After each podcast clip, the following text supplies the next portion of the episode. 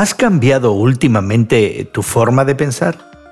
Conversamos sobre los cambios de nuestra mente entre amigos.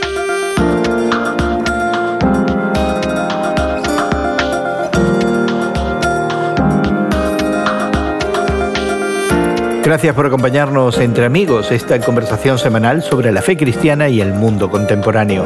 Te saluda Gerson García. Hoy conversamos con Guillermo Serrano y la psicóloga Marta Polo Kohler sobre esos procesos que acreditamos a nuestro cerebro y que según la ciencia no tienen que ver con nuestras neuronas. Lo interesante del caso es que esos mitos de la mente condicionan muchas veces la manera en la que tomamos decisiones que afectan toda nuestra vida. Pero antes queremos invitarte a que te suscribas a este podcast que encontrarás en tu plataforma de podcast favorita. Encuéntralo como Entre Amigos con Gerson García. Al suscribirte tendrás acceso a otras conversaciones y temas, enlaces a los recursos que mencionamos y la posibilidad de dejar tu opinión y comentarios. Entre amigos con Gerson García se encuentra en Apple, Google, Spotify o en cualquiera de tus plataformas de podcast. Suscríbete hoy mismo. Es muy posible que hayas escuchado que las personas creativas tienen un hemisferio derecho del cerebro más desarrollado y las personas más intelectuales el izquierdo, o que el cerebro puede hacerse adicto al sexo, o que el cerebro de las mujeres es diferente al de los hombres. Bueno, al parecer todas esas ideas pudieran muy bien ser mitos con poca base científica y médica. Un reciente artículo publicado por la revista norteamericana Psychology Today trata justamente de desbancar esos mitos, explicando lo que realmente algunos de esos mitos subrayan. El problema es que esas ideas podrían regir la manera en la que decidimos vivir nuestra vida, seleccionando relaciones, justificando lo injustificable, limitando nuestro potencial y desarrollo personal o simplemente proyectando actitudes falsamente fundadas. Hace algún tiempo conversamos con la psicóloga Marta Polo Kohler y con Guillermo Serrano sobre esos mitos de la mente y la posibilidad de cambiar nuestra forma de pensar para tener una vida mejor. Esta es parte de nuestra conversación que ya está en marcha. Así que esa es la realidad de identificar. Ahí está, identificar verdaderamente el problema, el problema mental. Hay una diferencia bien notable. bueno, te encuentras entre amigos conversando en el día de hoy Marta Polo, Guillermo Serrano y tu servidor Jesús García. Aprovechando que está Marta con nosotros, ella es una buena amiga, pero funge, entre otras cosas, como terapeuta. Y hay un artículo, Marta, en, en eh, Psychology Today, que es una revista muy reconocida en los Estados Unidos. Bueno, aquí nos habla Marta y Guillermo, nos habla este artículo de 10 mitos acerca del cerebro. No sé si mencionarlos todos, pero hay algunos que me llaman la atención. Por ejemplo, el primero que me llama la atención es que no existe tal cosa como la mente del hombre o la mente de la mujer. ¿Verdaderamente, Marta, es un mito? No, no es un mito, hay diferencias. Con todo respeto a, Psychology Today. hay, hay, diferencias, o sea, no tan solo en la manera en que pensamos y percibimos las cosas, pero también ah, algunas diferencias de carácter estructural que cada vez se eh, se están viendo más con las nuevas tecnologías, no necesariamente muy grandes, pero eh, existe ciertas Ciertas, diferencias. pero, ¿qué tan sustanciales son? ¿no? Porque yo, mi temor es que muchos pudieran entonces usar esto, y de hecho se ha usado, para descualificar a las mujeres de ciertas funciones, de ciertos trabajos, o, a los, o incluso a los hombres. O sea, también se puede descalificar a los hombres porque no estamos conectados de cierta manera para ciertas cosas. Yo estoy de acuerdo con Marta, yo creo que hay diferencias entre... la psicología de un hombre y una mujer, aunque yo no soy psicólogo, ni tampoco eh, poeta, como decía el otro. Sin embargo, yo creo que en la manera de actuar se evidencian cuestiones que son distintas. Sí, sí hay diferencias y también fíjate que se, uh, unos y otros podemos uh, aprender, podemos uh, vivir y convivir. o sea, complementándonos, trabajando unidos, o sea, eh, en un sentido, eh, el, el, feminismo apunta a eso, ¿no? Decir, bueno, podemos trabajar al mismo nivel. Eh, si, si, un hombre puede ser un gerente de banco, ¿por qué no tener una gerente de banco? Eso está aprobado, ¿no? La capacidad intelectual es la misma. Sin embargo, hay rasgos ah, de emotivos, como mencionaba eh, Guillermo, que, que nos diferencian. ¿no? pero eso no podría explicarse más como un condicionamiento que como una realidad a nivel neurológico o... Bueno, eh, más que nada hormonal, ¿no? Hormonal. O sea, que sí. es interesante que el artículo no menciona la cuestión hormonal. No lo menciona. Sí. Ah, es muy conveniente dejarlo fuera, ¿no?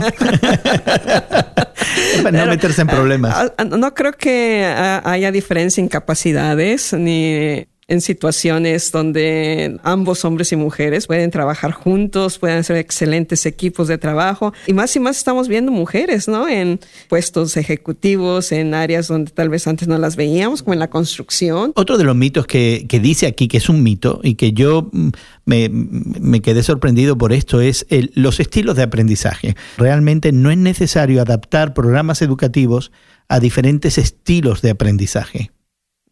Bueno, uh, yo creo que todos tenemos un estilo de aprendizaje. También, otro y hay algunos, algunos Marta es una terapeuta fuera del círculo. Sí, fuera del círculo.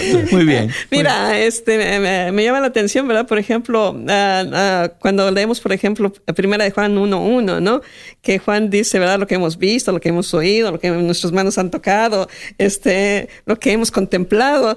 Ah, me llama mucho la atención ese pasaje porque eh, digo, mira, aquí Juan está hablando, ¿verdad? De los diferentes de, experiencia. De, la experiencia, ¿no? De cómo, claro. cómo uno comunica eh, una, una verdad, ¿no? Y, claro, eh, sí hay niños que son totalmente, ¿verdad? Manos a la obra, ¿no? O sea, que, ¿cómo se hace, no? me, imagino que tiene que ver también con el hecho de qué es lo que uno aprende. Hay cosas que son más prácticas, otras más teóricas, y dependiendo de, la materia que uno esté aprendiendo, a lo mejor uno aplica un estilo u otro. y también tiene que ver con el círculo donde crecimos, donde nos, nos hemos criado. Se equipara el aprendizaje juntamente con los momentos felices de la vida. O sea que eh, van las dos cosas de la mano, tanto el ambiente en que los niños y las niñas eh, crecen, los estímulos que los ah, padres proporcionan, las puertas que les abren a sus hijos y a sus hijas para que entonces puedan aprender del mundo y vayan ellos escogiendo aquellas áreas que más les llama la atención. El artículo desmitifica estos cinco pasos en el proceso de la pérdida.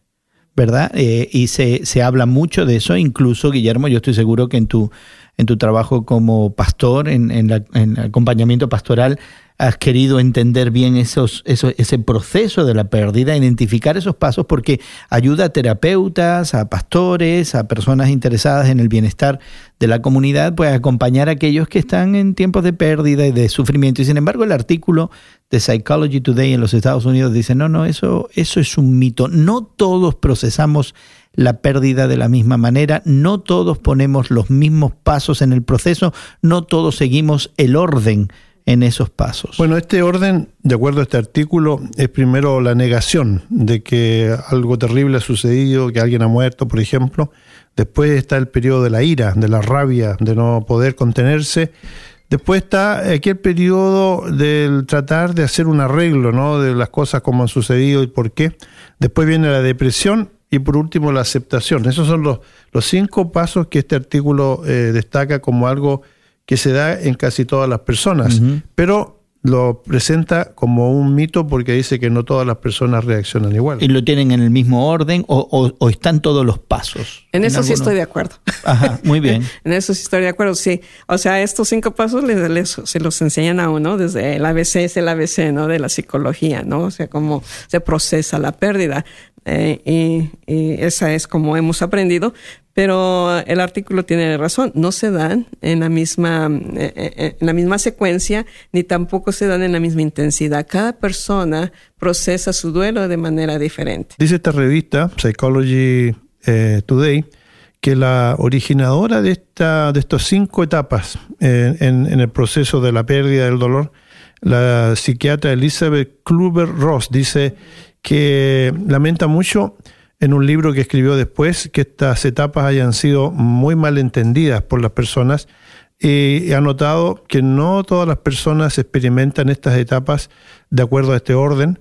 Y parece ser que ella utilizó mucho, mucho de esto eh, entrevistando, si se puede llamar así, por lo menos oyendo eh, a pacientes que estaban terminal, pacientes que iban a morir, eh, cómo anticipaban este proceso de su propia muerte. Y de manera diferente. ya. Realmente lo que plantea esta idea del carácter, eh, yo diría un tanto elusivo de la mente humana, ¿no? Y tú, Marta, quizás como profesional de la salud, puedes hablar un poquito con más propiedad acerca de esto. Esta, esta idea de que verdaderamente no respondemos los seres humanos a, mecanismos predeterminados, que en cierta manera todos eh, compartimos cierta comunalidad eh, neurológica, psicológica, emocional, cierta base que nos hace compartir empatía y entendernos los unos a los otros, pero que al final de cuentas eh, somos verdaderamente únicos cada uno de nosotros. Eso por un lado. Y por otro, el carácter elusivo también en lo que tiene que ver a la línea que separa lo físico de lo material. Es decir, de pronto aquí tenemos el entendimiento de que nuestras emociones, por ejemplo, residen en nuestro cerebro.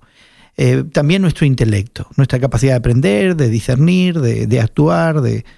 y también eh, esta dimensión que la gente de fe llamamos espiritual. Y no parece que haya una línea divisoria clara entre ninguna de esas tres áreas. Sí, no, porque interactúan, o sea, es una, eh, somos un todo, ¿no?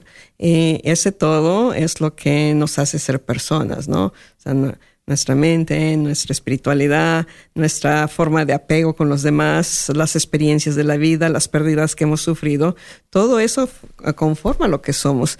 Pero ah, una cosa bien importante, y es uno de los mitos que menciona este artículo, es ah, si no tuviste una buena relación con tus papás, o con tus padres, entonces no vas a tener un apego sano con otras personas o, vas a estar buscando la figura de ellos. No necesariamente, porque eh, hemos, eh, hemos visto, o sea, y también hay estudios, estoy de acuerdo con, con, con, lo que dice Christianity Today, que no, no, no necesariamente afecta en tus relaciones futuras, porque uh, cuando una persona es de, eh, o sea, no tiene padres y ha pasado por situaciones difíciles, pero hay alguien uh, cerca de, ellos, que puede ser la iglesia, que puede ser un pariente cercano, que puede ser ah, un amigo o mayor, que verdaderamente le provee, nos provee un espacio para ser nosotros y nos, uh, y, nos abraza en el sentido no literal, pero nos acepta como somos y nos da un espacio para crecer.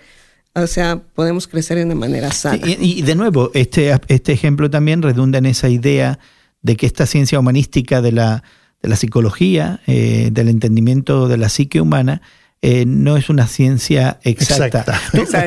¿Tú, has resuelto, Guillermo, tú has resuelto de alguna manera en tu, en tu labor pastoral esta separación, estos matices acerca de lo mental, de lo, de lo emocional, de lo espiritual, dentro de, de lo que es la psique del ser humano? Yo creo que no, ¿eh? yo creo que están muy interrelacionados. es como, por ejemplo, las habilidades y los dones que una persona tiene algunos quieren hacer aparecer algo muy espiritual, pero en realidad son dones naturales que tiene la persona. Lo mismo sucede en la cuestión de cómo se experimenta esta espiritualidad, sanidad mental y ese tipo de cosas, yo pienso que están íntimamente relacionados. Y lo que hace el cristianismo, en este caso la, la fe que una persona pueda tener, es ayudarle a sobrellevar muchas de estas cosas desde una perspectiva distinta. Una fe, por ejemplo, que no se puede explicar en términos racionales, pero que está ahí y que ayuda a la persona día a día a lidiar con estos problemas. Y así concluimos nuestra conversación con Marta y Guillermo sobre los mitos de la mente y la posibilidad de cambiar nuestra forma de pensar para una vida mejor. Queremos invitarte a que explores más de cómo nuestra mente y corazón condiciona muchas veces la manera en la que tomamos decisiones que afectan nuestra vida y sobre todo cómo podemos vivir de una mejor manera. Suscríbete al podcast que encontrarás en tu plataforma de podcast favorita. Búscalo como Entre Amigos con Gerson García. En Spotify encontrarás enlaces a los artículos que hemos mencionado en nuestra conversación hoy.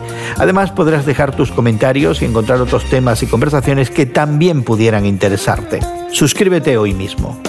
Agradecemos a nuestros equipos técnicos en México, Brasil y Estados Unidos el trabajo que realizan para que esta conversación llegue hasta ti. Nuestra gratitud asimismo para la psicóloga Marta Polo Kohler y para Guillermo por darnos de su tiempo. Y tu amigo Gerson García se despide de ti hasta otro momento en el que nos unamos a conversar entre amigos. Entre Amigos con Gerson García es producido por Eventual Media y distribuido por Radio Moody para ministerioreforma.com.